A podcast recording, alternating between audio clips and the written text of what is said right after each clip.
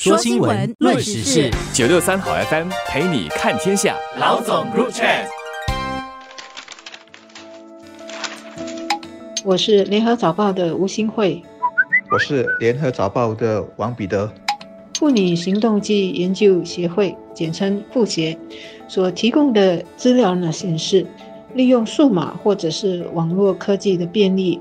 用色情影像来骚扰或者是侵害受害者的现象是越来越普遍的。这个妇协呢，前些时候设立了一个性侵犯关怀中心，在他们经手处理的各种设计科技的性暴力案件中，跟影像有关的性侵犯事件一直在上升。二零一九年的时候是百分之六十一。二零二零年上升到占了百分之六十五，二零二一年又再上升到百分之七十。科技越来越发达，但罪恶总是如影随形的，会和生活中的各种科技挂钩。诈骗手法的科技化，大家几乎每天都会接触到。买卖毒品、提供非法赌博和放贷等等，在手机和社交媒体的助力下，如今更是无孔不入。今天要说的是，借助科技去偷拍、录制和散发裸露或色情的影像，以此来对他人，特别是女性进行性侵害或骚扰。其中一部分是被拍者知道、自愿的。例如，两人是情侣关系，但感情生变、爱情没有结果的时候，这些照片、视频就可能成了祸害。一般的人大概不会拿来干什么坏事，但偏偏有人就是那么坏，会拿出来威胁，甚至偷偷的散播，以达到伤害和惩罚前任的目的。有一个词现在很常用到，就是 revenge porn，复仇式色情。报复色情等等。值得一提的是，利用科技来进行性侵犯或暴力的事件，有不少是受害者认识的人，包括他们的亲密伴侣、同学、邻居以及职场上认识的人。所以，这是值得家长、女性和女生注意的。很多时候，我们认识的人，尤其是跟我们很亲密友好和很亲的人呢，就很容易放下戒心。或者呢，是即使对方用科技啊或者其他方法来进行某种言语上和心理上的侵犯的时候，我们可能觉得不好意思说对方，因为大家太熟悉了，或者呢怕会撕破脸，伤害关系。去年的案件有三成是利用 Telegram 和 WhatsApp 这些我们熟悉的聊天平台来引诱受害者上钩。其他方法是通过社交平台、一些视频的串流网站，还有色情网站等等。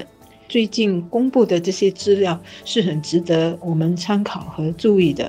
大家现在很容易通过互联网和智能手机来进行各种活动，包括跟国内国外的人联系、交朋友。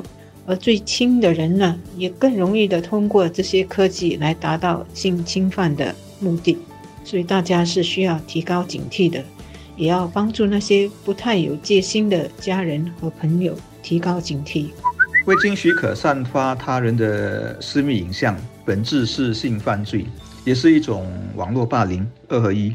因此，对受害人的伤害和社会压力是很大的。如何防治这一类罪行，是许多社会一直在探讨的。以新加坡来说，我们已经有不同的法条可以判罚，是刑事罪。由于情况这几年有恶化趋势，因此有人提出应该加重刑罚，以儆效尤。啊，这是一个教育女生要守身如玉，不要轻易拍摄这类画面。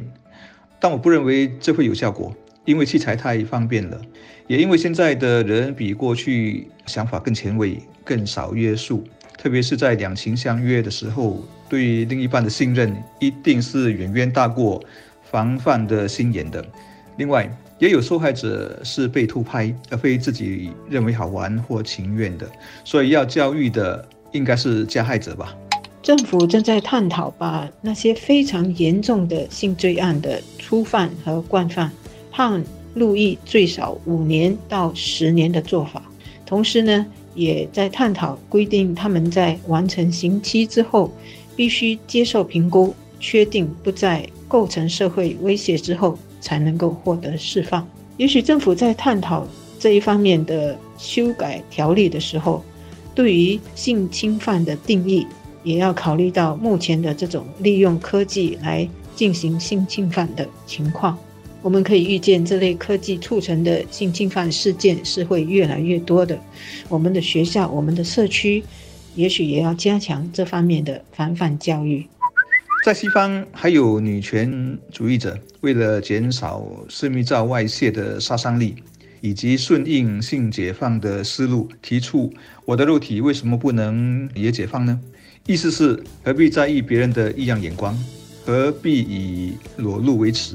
要看你就看吧，我无所谓，也不会受伤。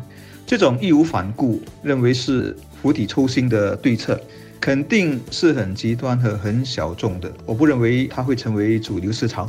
当然，这也涉及了男权和女权的千年斗争。再说下去就有点离题了。我们个人更尝试作为接收者而接触到这些私密影像，收到了应该怎么做呢？相对简单。删掉和别再转发。另外，有些人还会在内心里怪责影像里的人，这样不自爱，这样放荡。其实这种道德裁判，我觉得大可不必，因为说到底，他是受害者，是需要帮助和被同情的人，而不是坏人。散布影像的人才是。这个是非对错，我想得先搞懂。